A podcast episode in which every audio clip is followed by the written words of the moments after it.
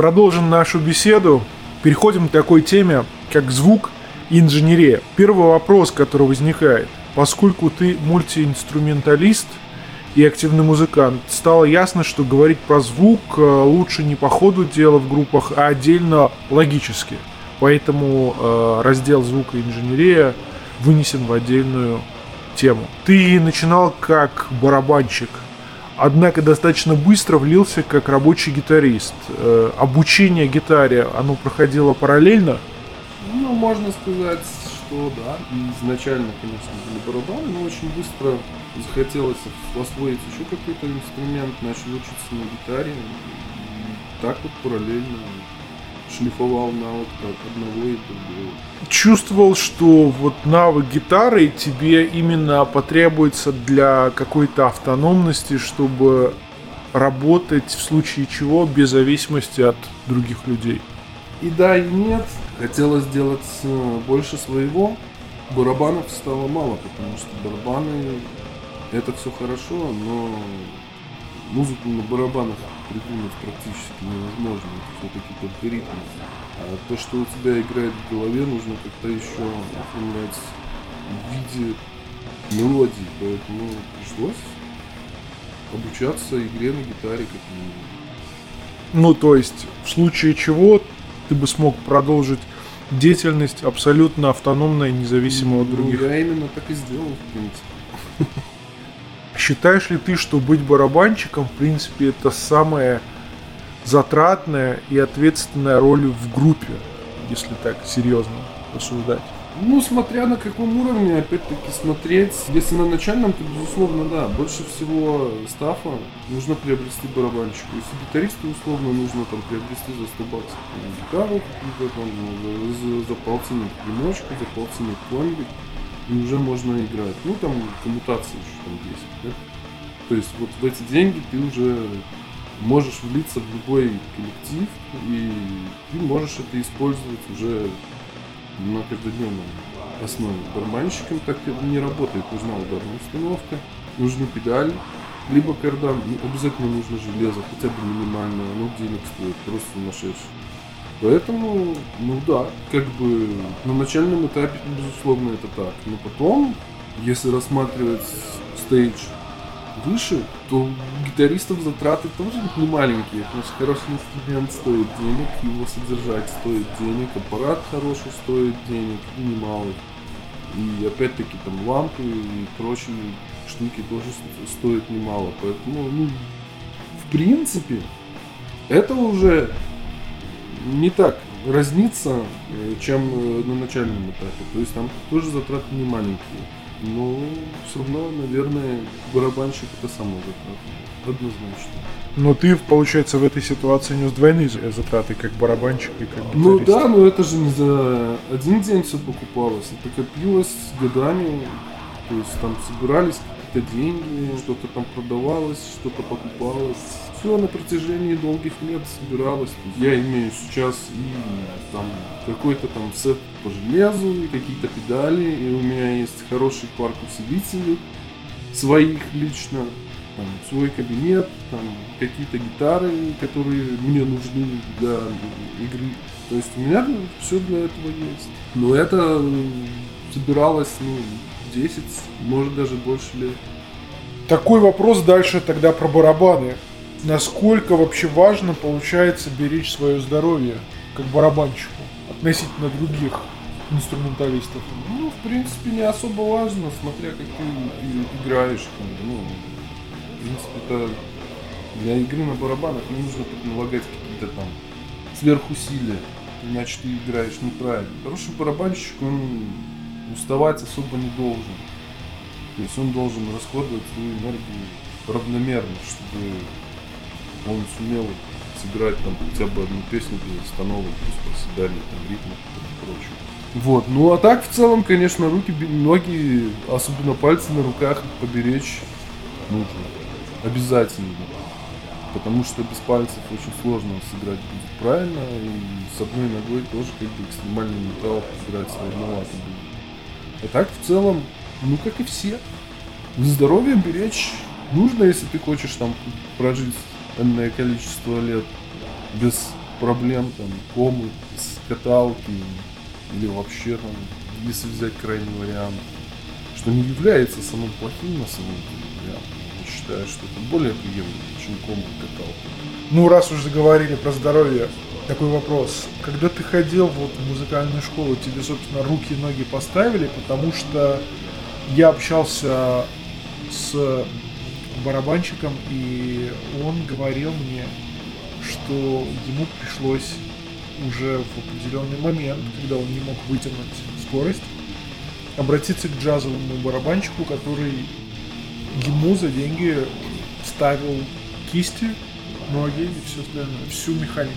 И да, и нет, я так скажу. Ну, дело в том, что я обучался у джазового барабанщика, поэтому как бы э, вопрос постановки рук, конечно, стоял первостепенно. Все равно это пришло значительно позже. Вот это осознание, как нужно правильно держать палочки, как там нужно нажимать на педаль, какой частью стопы, на какую часть педали. Это все еще зависит от э, hardware а очень сильно. Longboard, shortboard там, и прочее, какие от натяжки пружин, вообще как э, настроен на педаль. Поэтому ну, тут очень много моментов всяких. Насколько часто, наблюдая сеты из-за кулис, чужие, когда ты там готовился к выступлению, ты наблюдал, что человек по технике, ну, очень зря так играет. Бывало такое? Бывало такое. Но не буду говорить кто. Не только СНГ группы, но и европейские группы были замечены с такими вещами. Но это их дело, им так удобно. Если посмотреть на барабанщика Revenge, он вообще играет адски неправильно, ну, если вот, смотреть визуально. Но ему это абсолютно не мешает нормально встречать. Поэтому, если у него хорошо получается, то почему бы и нет? К чему этот академизм? К тому, наверное, какое количество выступлений он может потянуть за тур. То есть, если он играет неправильно, он, допустим, понимает сам, что он устает через 4 выступления 4 дня или 7 дней. Я никогда не слышал, что барабанщик не доиграл сет или устал. Не было таких историй. Там, тому могут быть э, определенные причины, в принципе. В Я согласен полностью, но мы не будем называть эти причины в эфире. Все поняли, да.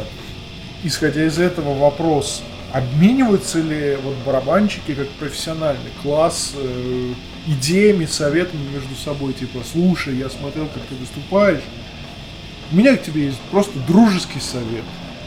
Да, есть такой момент.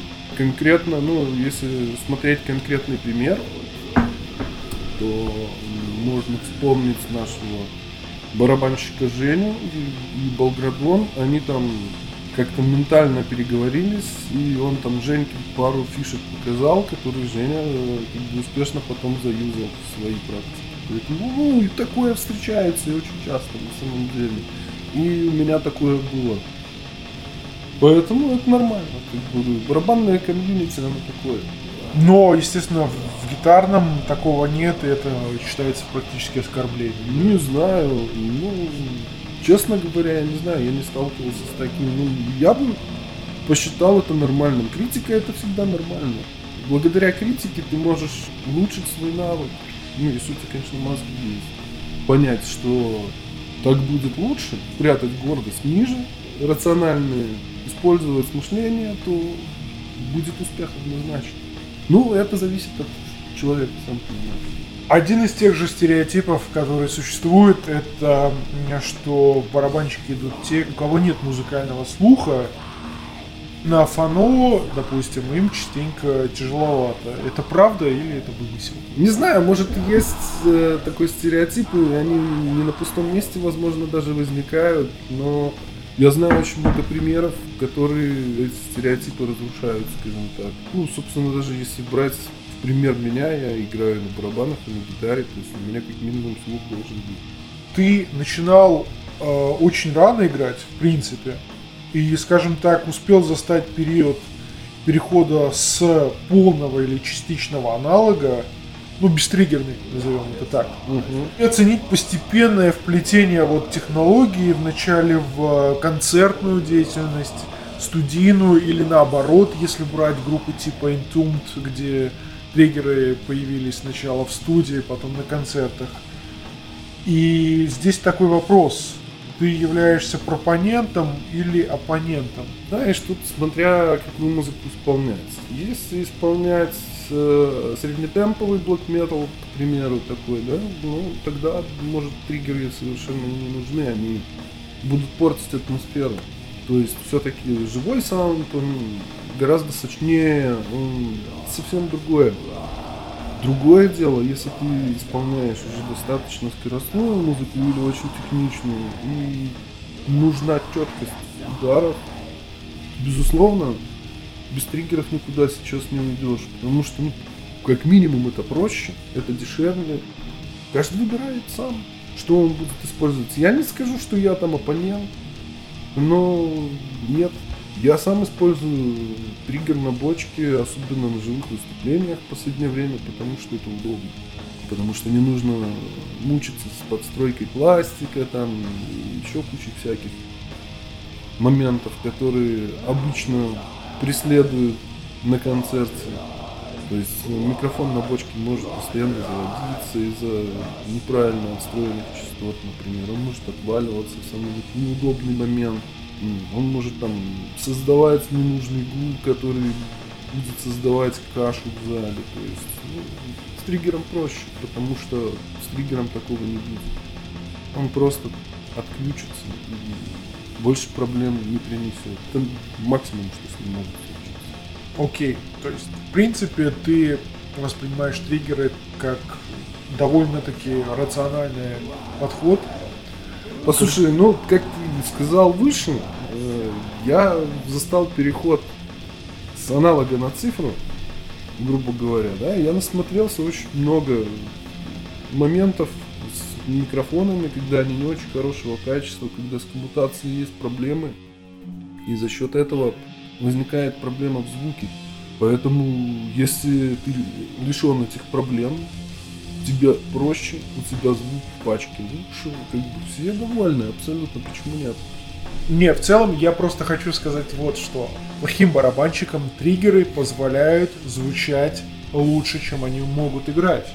Наверное, да. Ну, если у них плохо с динамикой, то да, безусловно, триггеры равняют динамику, плюс ко всему это, это интересная особенность.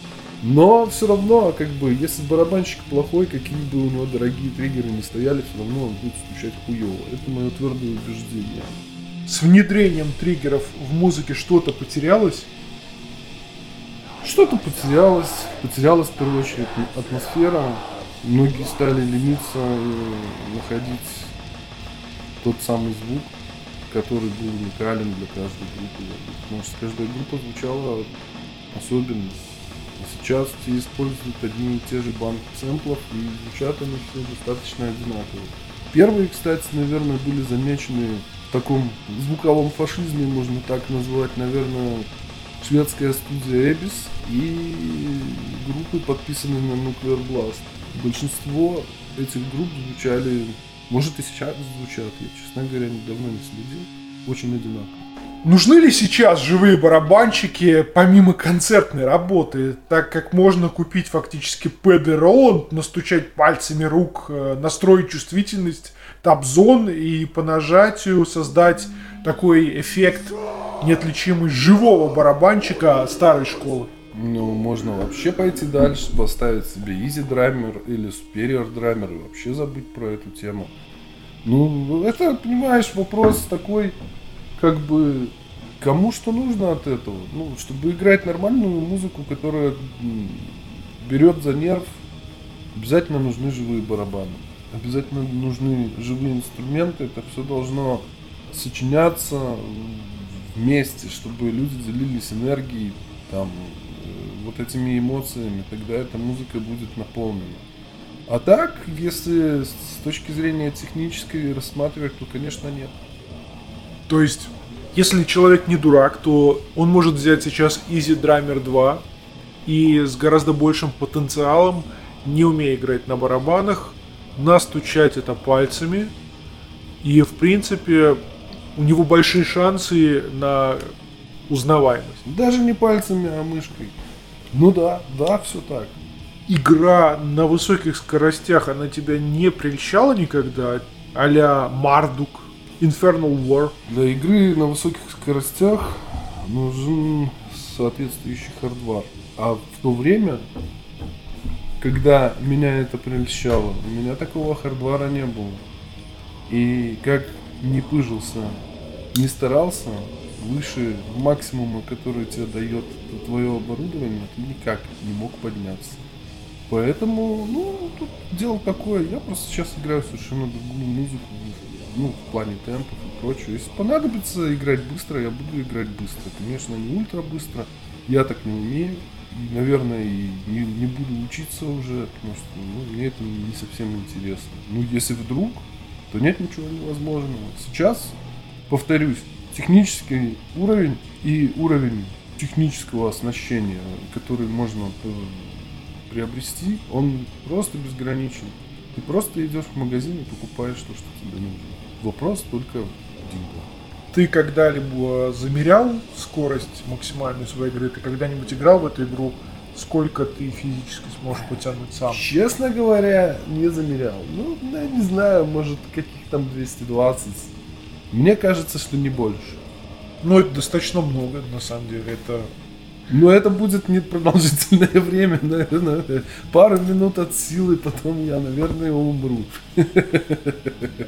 Ну, да, но это во многом уже дальше это вопрос выносливости, а не чего-то другого. Конечно. Ну тут понимаешь, тут надо уже по-другому ставить руки именно под скорость, э, совсем по-другому настраивать педали, то есть тут уже попадает динамика, это уже совсем другое. Это уже спорт либо лечиться, как это делает э, Джей Рид из Revenge. Всегда быть в тонусе и в фитнесе. Средствами... Не ограничивая себя во средствах. Да, не, не, огр... не ограничивая себя в возможностях, в средствах. И привет Джею Риду, если он нас слушает. И привет... Это очень вряд ли, ну да, привет. Клевый привет мужик. его аптеке. Ну что ж, двигаемся к гитарному ремеслу. А, я не могу не спросить, потому что традиционный вопрос. Какая была первая гитара? Ты имеешь в виду первая электрическая или да, вообще конечно. первая? Первая электрическая гитара как основа. Первая электрическая гитара у меня была LCD FM100, по-моему. Ну, такая недорогая, но очень удачная такая получилась гитара. Она неплохо очень звучала. На ней было очень удобно играть. И она впоследствии у нас осталась среди наших людей. И насколько я сейчас в курсе, ей владеет сейчас Алекс из Штурма. Интересно. Ну, помимо этого, ты как бы еще играешь на басу, если вспоминать круг, да? Ну, бас это так, баловство. Хорошо, а все же ты приходил к ритме секции через обыкновенную электрогитару или наоборот, все-таки, что было первым, бас или... Электрогитара была. Бас нет. Мне казалось, бас это слишком простой инструмент для освоения. Я потом, конечно, поменял свое мнение. Но на тот момент мне именно так и казалось, мне кажется, 4 струны это просто ну, предательски мало. А с учетом того, что как бы в блэк метале ты максимум залазишь ну, сильно высоко, поэтому как бы используешь там самую толстую и струнку пониже ну, в, в особо трагичных моментах, поэтому как бы ну, было скучно немножко на басу учиться, поэтому играл на гитаре. Ну еще и заговор против басистов. И разумеется, разумеется. От этого никуда не деться. Долго ли ты искал свое звучание как гитарист? Или продолжаешь до сих пор его искать? Честно говоря, достаточно, да, долго. И да, наверное, все еще продолжаю. Но мне кажется, все-таки нет. Ну, и да, и нет. Скажем так, есть основная канва, от которой уже отойти не получается. То есть уже получается как-то достаточно узнаваемое звучание. Но все равно эксперименты со звуком не прекращаются. То есть какие-то моменты я продолжаю пробовать. Ну, есть скелет, от которого я уже ни, никуда не уйду, но у меня есть идеи, как сделать это, попробовать лучше. Ну, это фактически бесконечная абсолютно Разумеется, ситуация. Абсолютно бесконечная. То есть от струн от примочек, от э, строя, заканчивая даже тем, если я правильно понимаю, к какому гитарному мастеру ты сходишь, который обслужит инструмент, потому что это на сегодняшний день это не шутка, что люди ходят к гитарным мастерам, которые тюнингуют их гитары, как тюнингуют автомобили. Ну да, но это опять-таки может превратиться в спорт. Как бы здесь нужен такой, знаешь, э, аккуратный баланс. Вот, допустим, когда я сочинил Incantations, я понял, что со звуком надо что-то сделать такое. И я начал пробовать, пробовать, пробовать. У меня вот не получалось добиться именно такого звучания, поэтому приобреталась новая гитара. Чтобы добиться этого вот того, чего хочу я, а потом я понял, что этого недостаточно. Пришлось еще покупать усилитель под это дело и пробовать еще всякие э, овердрайвы для подогрева звука. Поэтому действительно очень большая работа со звуком тогда была проведена. И после вот этого эксперимента, собственно говоря, я наконец-таки определился, чего я от звука хочу. Гитара за 3000 и гитара за 300 долларов – так ли велика разница в выхлопе при одинаковой прямоте рук? При одинаковой прямоте разница будет велика. Но если дать профану гитару за 3000 и виртуозу гитару за 300, то виртуоз с гитарой за 300 победит в этом соревновании. Ну тут опять-таки, понимаешь, как бы нельзя уходить слишком мощно вот в эти тонкости, там какие-то кастомные звучки, там, дерево, на котором лежал Иисус, из которого потом сделали гриф. Ну, в black metal это не сильно важно. Может в джазе, в блюзе, там где важен э, вот эти вот обертона, вот это вот отыгрывание самого дерева, то в black metal это не важно. И поэтому, ну, чтобы играть бурзу, мне нужна гитара за 3000 долларов. Чтобы играть ревенч, не нужна гитара за 3000 долларов. Ни в коем случае. Ну, это просто не нужно. Поэтому как бы нужно остановиться на каком-то варианте, чтобы тебе было удобно и не стыдно, чтобы у тебя там ничего не свистело, не фанило, чтобы тебе было удобно играть, чтобы она не расстраивалась. И на этом можно заканчивать как бы поиски. Поэтому ну, в целом до полутора тысяч долларов как бы инструмент для metal это мне кажется его потолок. Дальше уже просто не нужен. Если ты, конечно, там не охуенный шоумен, тебе нужны там какие-то красивые принты на гитаре, там и инкрустации на грифе, опять-таки, чтобы Иисус полежал там на деке, и потом из этого сделали. Хорошо, а анатомические чисто особенности, типа длины пальцев, э, размеры кисти, это вообще влияет на да, технику? Да, это влияет. Я не могу играть на некоторых марках э, гитар, потому что мне неудобно. Вот мне не нравится, допустим, форма грифа или пола. Мне неудобно. Кому-то очень удобно, мне нет. Э, мне не нравится ну, вообще эргономика гитары Банес, например. Ну, не мое это. Вот, ну, как-то так. Понимаешь, это такие тонкие моменты, которые ты понимаешь только с опытом. Как бы ты вот трогаешь их, э, щупаешь разные формы, разные там фирмы, разные не знаю, там какие-то модификации. Я для себя определился, вот, для меня Джексон это лучшее, что как бы создавали. И мне не хочется ничего другого больше держать в руках. Но это чисто мое мнение. Кому-то удобно играть там на Gibson Les Paul, на Gibson SG. Кому-то там Капарисон нравится, например, или майонезы. Они очень хорошие инструменты, но но мне вот удобнее так. А Поэтому... что касается Бисерич? Бисерич, Бисерич есть неплохие инструменты. Вот я, допустим, бы себе, например, приобрел Mockingbird, но что-то пока как-то руки не доходят, и то денег свободных нет, то желания нет. Да и как-то и не занимался я этим моментом пока. Ну, если рассматривать Бесерича, однозначно. Mockingbird на первом месте, есть у них еще Страт, как там, Гансфланжер называется, забыл. Вот он тоже клевый. Последний вопрос из секции о музыкальных инструментах. когда ты придумываешь новый риф, он у тебя крутится в голове. Если у тебя что-то под рукой, что помогает его запомнить или перенести как-то на какой-то носитель, чтобы ты мог это использовать уже дальше? Ты знаешь, ну, зачастую как раз такого нет. И самый простой момент напеть этот риф трам-пам-пам, пам-пам-пам-пам, вот запомнить вот это вот, как ты вот это произносил, и потом вот это трам-пам-пам уже перенести на инструмент. Но это не всегда так работает, потому что ну, все-таки то, что у тебя сыграло в голове в данный момент, и то, что ты на, напердел потом себе ртом, значительно отличается. И потом это не так круто кажется, как было изначально. Но иногда это тоже работает, как бы.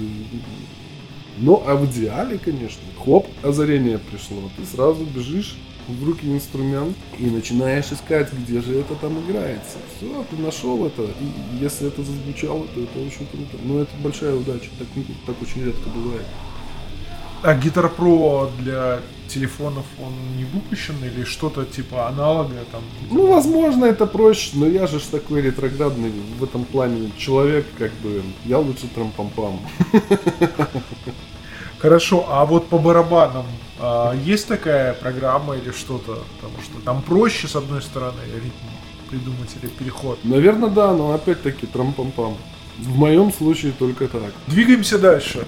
Следующая тема это продакшн и студийная работа. А, собственно, я начну с маленького вступления. Начну с маленького вступления. Норвежцы сняли короткометражку с Фенризом, где он целых 7 минут рассказывает о звуке барабанах, начиная с 70-х годов. И э, проблема, которую он видит, э, заключается в том, что была придумана целая техника для сольника, которая называется по-английски. Э, придумали такой подход, как gated reverb.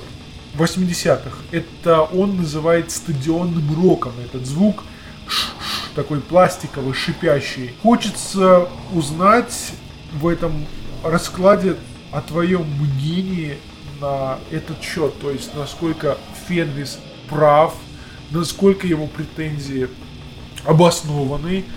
И вообще, есть ли какой-то смысл критиковать э, продакшн э, подход, которому уже практически лет 30, но который, безусловно, из продакшена поп-музыки, поп-рок-музыки пришел в том числе в преемственно и в black metal.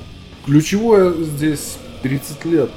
Знаешь, то, что было хорошо 30 лет назад, возможно, сейчас уже не так хорошо, как раньше. Дело в том, что мир не стоит на месте, и всякие вот эти вот штуки тоже эволюционируют.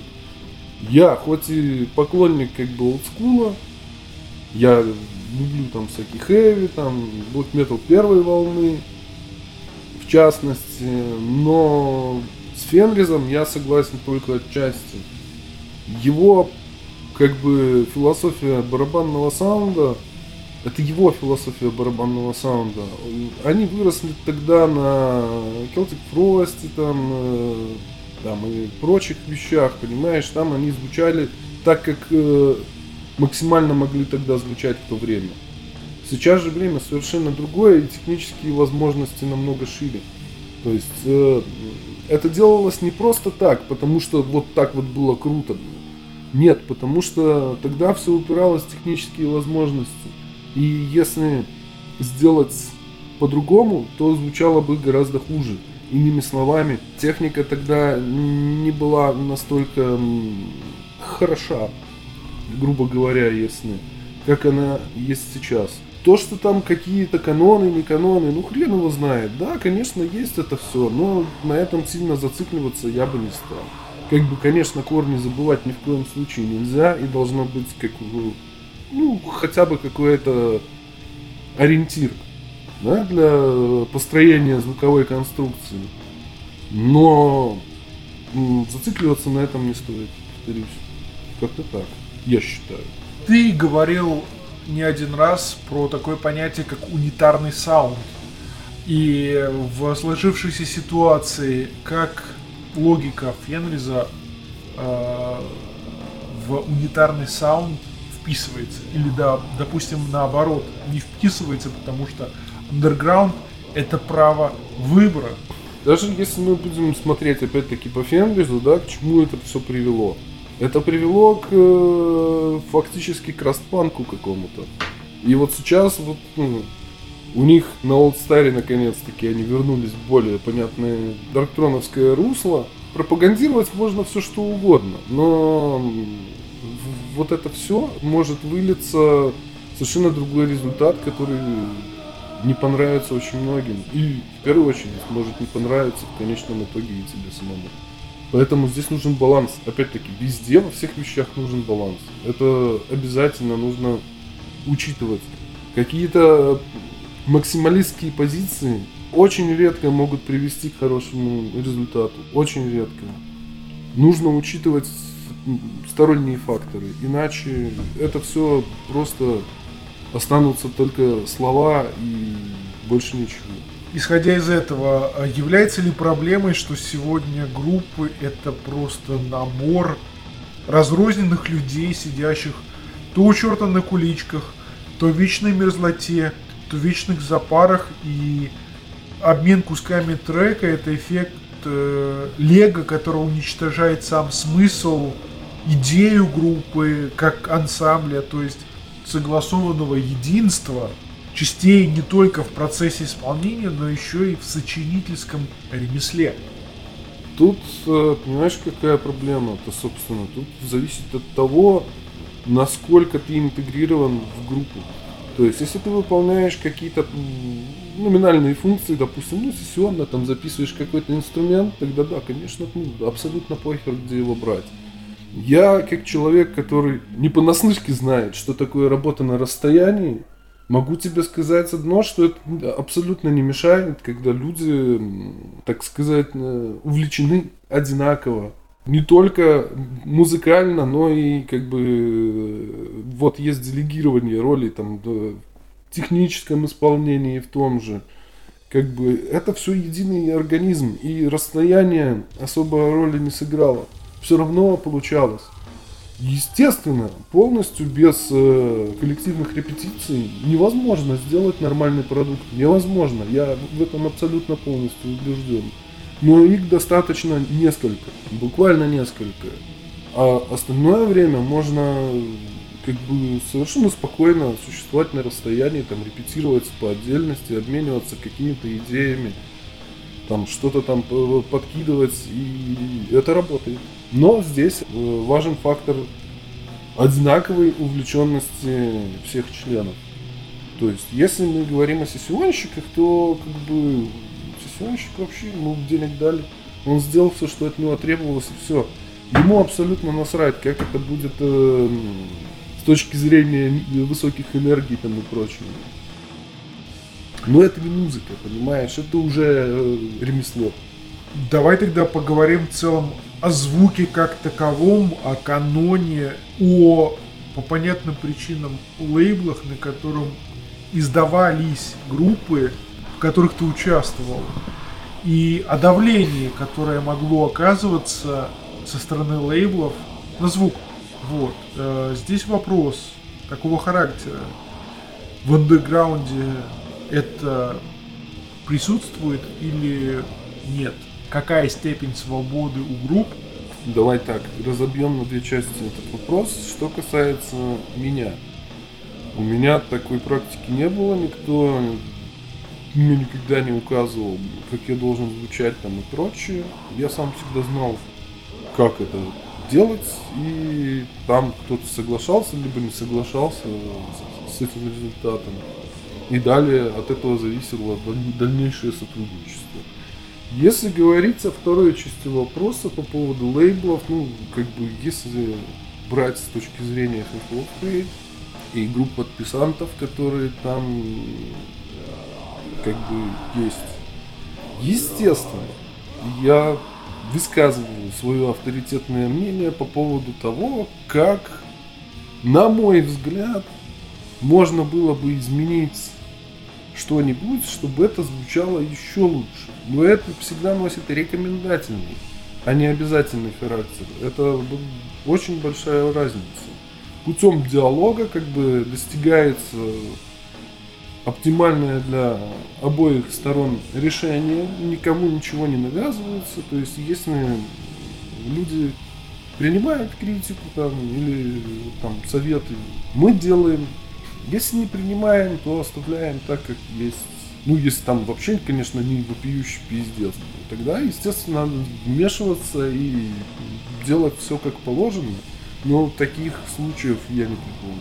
Приблизительно вот так вот работает. А вообще, что ты думаешь о современных канонах, принципах и практиках звукозаписи? О современных, давай тогда возьмем, возможно, пошире и поуже. Возьмем о хэви метале, это все, что вне рамок black metal и о black metal. Ну, давай снизим до black metal, давай. потому что говорить о остальном хэви метале мы можем до конца времен. Вот. Так что касается канонов, ну, я уже говорил, что с приходом цифры сузился коридор э, разнообразия, если можно так сказать, потому что люди используют ну, наиболее популярные пресеты, там э, какие-то распиаренные усилки, точнее их эмуляции, какие-то там одинаковые компрессоры и прочее.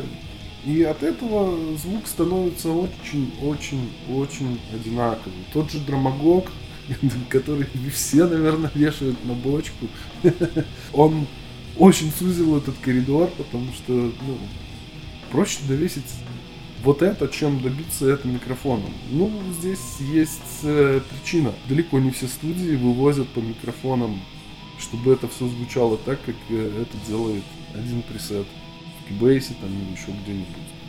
Поэтому, ну вот какие тут каноны? Должно делаться все хотя бы более-менее правильно, то есть соблюдаться хотя бы минимальные условия для хорошей записи. То есть, гитара должен обязательно прописываться double-track.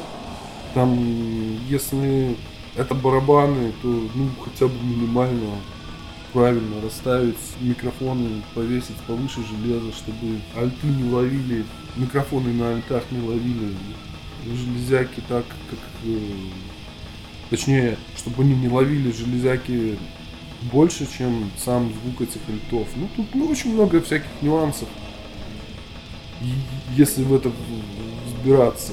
Ну, а так, в целом, все решаемо, опять-таки. Тут э, важен, э, важно желание важны ориентиры, на которые ты опираешься при непосредственно записи этой музыки. Важен, конечно же, какой-никакой, но опыт обязательно. Без опыта очень сложно сделать продукт сразу хорошим, скажем так. С этим продуктом тогда придется работать гораздо дольше на продакшене, постпродакшене, опять-таки. Вот. И, ну, не быть петухом, это самое главное условие. Как бы, потому что нормальный человек всегда придет к нормальному результату. Ну, а если ты петушара, то музыка у тебя будет соответствующая. Собственно, ну, как-то так. Такой интересный композиторский вопрос, вероятно. Проблема ограниченности ресурса времени на репетиционной точке. Вообще она влияет на глубину развития музыкальной идеи? Я считаю, что да. Понимаешь, когда у тебя лимит по времени, ты никогда не будешь расслабленным. У тебя все время будет сзади мысль точить, что, сука, скоро время закончится, а мы можем не успеть сделать то, что задумал, там, туда-сюда, и вообще. А если время закончится, то продлевать, то это надо на новые бабки заносить там и прочее. А для большинства вопрос денег это основной. Почему много хороших групп не приходили к успеху? Да очень просто. Потому что приоритеты другие. Кому-то важнее проторчать, пробухать там десятку-двадцатку баксов, чем потратить их на репетицию на студии или покупку какого-нибудь там ништяка для своего инструмента, там, либо там какой-то курс купить, ну, мало ли для чего. И поэтому, живя в иной парадигме, ты приходишь к такому плачевному результату. То есть ты вот жил, жил, жил, потом ты понял, нет, блин, наверное, бухать интереснее. Ну и вот нахер эту музыку. И на этом все заканчивается. Или же там ходишь другие какие-то там вещи. А когда у тебя собственное место для репетиции, когда ты полностью расслаблен, у тебя нету фактора времени. То есть ты туда приходишь, ты абсолютно точно знаешь, что никакой осел ничего там не выпалил до тебя. Что у тебя все работает. По крайней мере, работает так, как работает все время. В максимум возможностей твоего аппарата. Что никто сзади не будет смотреть осуждающий. Еще какие-то там нюансы. Этого просто нет. Ты можешь просто прийти, там, закурить, или там налить себе 50, там, выпить, поговорить по душам, поиграть, потом остановиться, опять поговорить по душам, потом еще поиграть, что-то попробовать, там, и все, и ты не, абсолютно не зависишь от, ни от чего. Ты просто где-то на необитаемом острове, отключен полностью от мира и занимаешься только тем, что тебе важно в данный момент. На студиях за деньги такого эффекта, к сожалению, добиться нельзя. А снимать студию на целый день, э, ну, таких людей, которые могут себе позволить так делать на постоянной основе, я, честно говоря, не знаю. Может, они и есть. Я не отрицаю этого факта, но я лично их не знаю. И мне кажется, что именно вот этот фактор является основным для качественной проработки материала. Когда у тебя достаточно времени, чтобы все хорошо продумать в плане композиции, в плане каких-то там моментов, у тебя совершенно другой результат и на студии, том числе потом, ты тратишь меньше времени на запись. То есть, если ты все очень хорошо отрепетировал, то ты приезжаешь на студию, делаешь свою работу моментально. Потому что ты уже все и так знаешь. Как и что. Не выдумываешь ничего на ходу. Особенно важно это для ударников. Потому что если ударник купить на студии, то это, блин, очень-очень-очень много времени затрачивается. А не только времени, но и денег. Так что это, конечно, очень серьезный вопрос и очень важный вопрос. И я считаю, что для нормального функционирования группы нужна своя как бы, репетиционная база, в которую ты можешь прийти в любой момент и ни от кого не зависеть. Это очень важно. Если бы не было ямы, ты бы был многостаночником? Сложный вопрос, конечно. Не, ну, безусловно, был, потому что я учился играть и еще не придя на яму. Как бы, но однозначно скажу одно, что успешно применить этот навык без ямы было гораздо сложнее. Потому что репетиции, они длились на несколько фаз. То есть, ну, вот, вот приходишь на репетицию, разыгрываешься там на чем-нибудь, как, вот какой-нибудь кавер, да, там легенький. Потом ты уже работаешь, работаешь, работаешь. Ну и потом уже начинается, знаешь, вот э, третья фаза, когда начинаем прикалываться. Там, кто-то там садится за барабаны, кто-то там берет гитару, кто-то начинает микрофон орать. То есть вот, ну, вот такая вот херня происходит. И вот, кстати, вот э, во время вот такой вот херни, как бы наиболее продуктивные вещи, как правило, и случаются. Потому что отрабатывается навык, не только игры, ну и вообще так, знаешь, непосредственного владения там инструментом и прочее. И очень важно, кстати, очень важен пьяный навык. Вот если ты бухим не владеешь инструментом, то ты просто лох. Вот, ну, вот это обязательно надо учитывать, потому что все музыканты пьют, и все музыканты очень кривые, когда выпьют. И этот навык очень нужно хорошо развить, э, чтобы уметь играть пьяным так же, как ты умеешь играть трезвым. Это очень важно. Особенно для живых выступлений. Здорово. Давай тогда двигаться больше в сторону саунда. Насколько серьезно, по-твоему, музыканты должны курировать саунд на этапе сведения? Расскажи о своем каком-то личном опыте. В идеале, как мне кажется, музыкант должен быть сам креатором своего звука, а не какой-нибудь дядя, который думает, что вот так будет лучше, а ты не прав. Но, опять-таки, здесь есть ряд э, моментов, которые нужно понимать. То есть, естественно, звукорежиссер задает полностью канву. То есть он там настраивает э, балансы, там и прочее, убирает там э, ненужные частоты, то есть занимается эквализацией в первую очередь, раскидывает по панораме там и прочему. Ну а дальше начинается уже конструирование. Ну вот ты вот слушаешь, и вот что-то тебе вот в этом миксе не понравилось. Например, на твое ухо, и как ты думаешь, вокал должен звучать там, громче, например, чем сделали его звукорежиссеры, да? Или же какая-либо гитара там звучит тише, или же отвратительно пластмассово звучит бочка. Это самая, наверное, страшная ошибка всех звукорежиссеров. Они просто ужасно поступают с разбочкой, и практически никто не умеет это делать. Не знаю, как сейчас, времени уже прошло очень много, но когда пользовались аутсорсом, скажем так, в этом была большая проблема. Вот. Поэтому, если ты дал э, звукорежиссеру на откуп полностью весь свой микс, то будь готов к тому, что он тебе сделает говно. Поэтому я считаю, что ответственный человек, который к своей музыке относится как э, просто как к музыкальному продукту, к нечему гораздо большему, то он просто обязан мониторить все вот эти ситуации, чтобы не получилось потом каких-то обид, каких-то э, обманутых ожиданий, потому что очень многие там наслушаются, да я там супер профессионал, да я тебе сделаю класс, там туда-сюда, вот ты вот потом раскидываешь это по своим друзьям, да, они, слушай, бля, ну говно какое-то, ну реально, бля, за что ты заплатил деньги? Я таких историй знаю очень много на самом деле.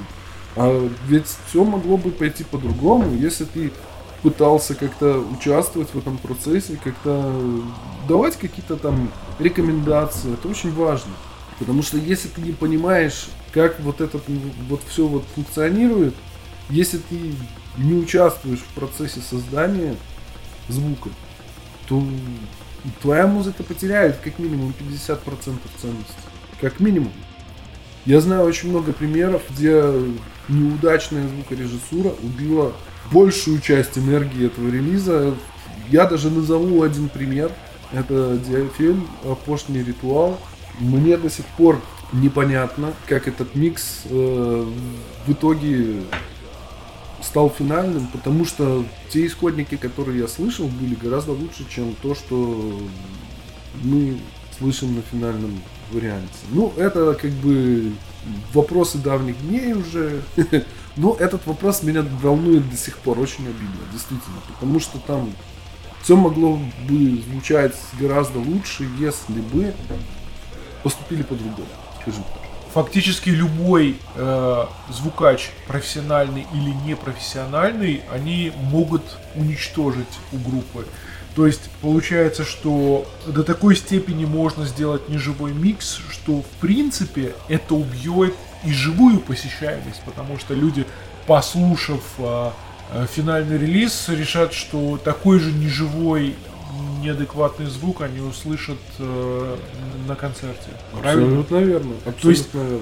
звукачи это фактически могильщики не только коммерческого металла, но и андерграундного. Они могут быть как проводниками на уровень выше, так и могильщиками.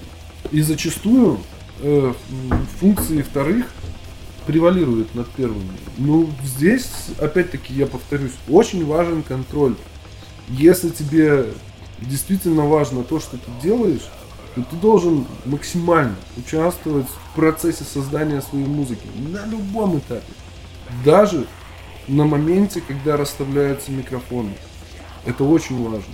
Ты просто вот обязан все мониторить, чтобы все было так, как ты хочешь а не как э, он сделает по фирме. А по фирме это значит на отъебись. Это надо всегда понимать. Когда тебе говорят, я сделаю по фирме, ну если ты не, не приходишь, конечно же, тут, извините, как бы, тогда вопросов не станет. Но мы говорим о средней руки студиях, таких не сильно дорогих. Э, и вот в этом э, плане здесь нужен особый контроль.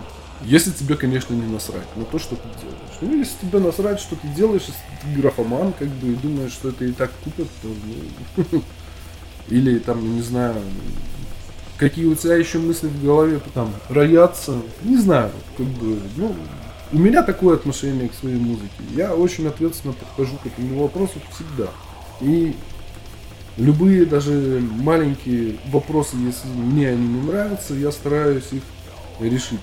Так что, дорогие друзья и не дорогие, я вам очень рекомендую больше внимания уделять продакшену. Даже если у вас нет в этом опыта. Поверьте мне, если вы будете это делать, опыт у вас обязательно появится.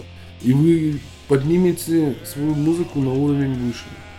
Иными словами, бывают такие ситуации, которые прямо противоположны э, тому, что я бы сказал раньше. То есть э, на записи говно, на концерте заебись. И здесь мы в чистом виде видим непрофессиональность саунд-инженера и инертность коллектива отстаивать тот самый унитарный саунд. Есть еще один момент, о нем тоже не стоит забывать, это самодурство коллектива.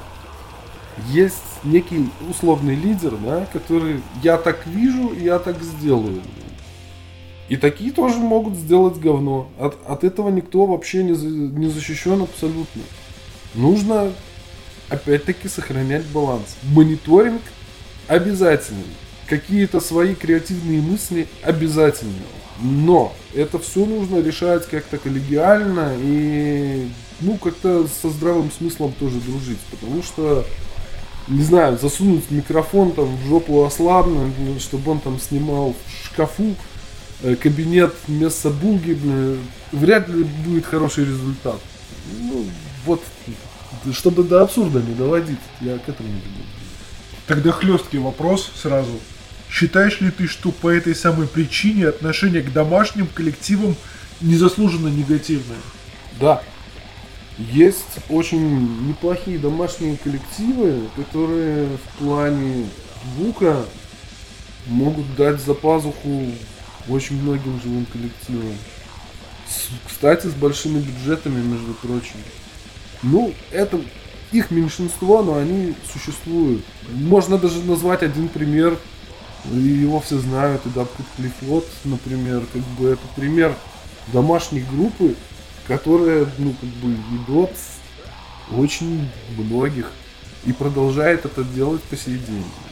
В этом есть некоторое проклятие, то есть услышал на записи запись неудачная, а раз она неудачная, то вживую то же самое. Конечно, мы живем сейчас в век потребления. Вы же понимаете, что раньше не было интернета, раньше не было э, как бы mp3-шек нам и прочего. Человек шел в магазин, покупал диск, там, или пластинку, или кассету, ну, что-нибудь, музыкальный носитель, да. Он включал ее, все, да, блин, говно какое-то, ну, не пойду, блин, вот они, блин, выступают там в среду, блин, условно, да, не, не пойду на их концерт, потому что мне не понравилось их звучание. Либо же человек приходил на концерт и узнавал об этой группе, Дальше он искал их записи. И когда получал их запись, очень сильно разочаровывался их звучанием.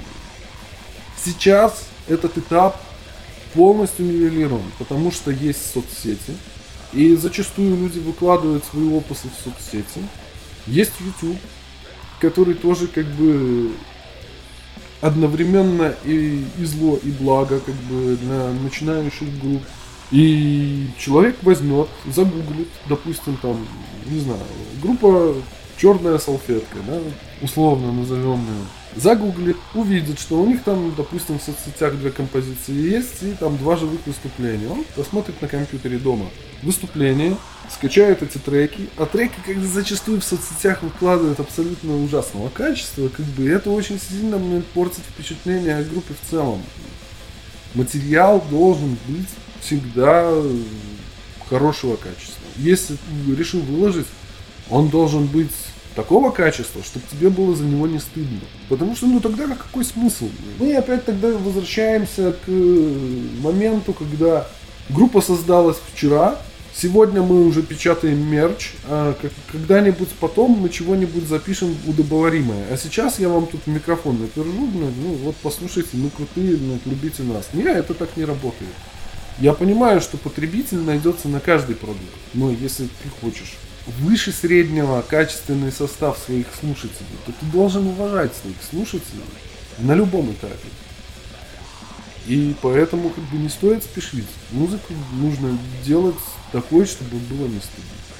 Считаешь ли ты, что ремастеринг альбома это фактическая расписка в том, что микширование было сделано неудачно и коллектив или лейбл, или оба и стимулирует слушателя пересмотреть былое? Нет, я так не считаю, но я объясню почему. Если этот альбом был записан в плохих условиях и очень-очень сильно давно, но сейчас появились возможности улучшить, и он действительно какой-нибудь знаковый, там, не знаю, какой-нибудь Painkiller Judas Priest, например, да, возьмем его. Если вот сейчас изобретут какую-то технологию, которая там позволит нам сделать эм, в два раза лучше звучание, то я с удовольствием куплю этот ремастер. С удовольствием. Но это работает только для заслуженных групп. Или таких групп, которые, ну, скажем так, э, давным-давно сделали какой-нибудь шедевр, а потом куда-то пропали. И потом этот шедевр заиграл новыми красками. Это должен быть удачный ремастеринг. Я хочу заострить на этом внимание. Тогда это работает. Но в большинстве своем, пожалуй, я соглашусь с твоим тезисом, что ремастеринг есть расписка в своей несостоятельности. По многим причинам. Первое. Ее можно понять и простить. Ты тогда не владел сабжем, как бы сделал плохо или тебе сделали халтуру. И ты тогда еще этого не понимал. И вторая, она более трагичная и более важная, что ты, как музыкант, исписался, и тебе нечего предложить публике, кроме долбанного ремастера старых своих вещей. И это, конечно, печально. Потому что очень многие коллективы пытаются на ремастеринге старых вещей восполнить утраченную популярность, там, или еще как-то там прибавить себе очков и слушателей. Это печально.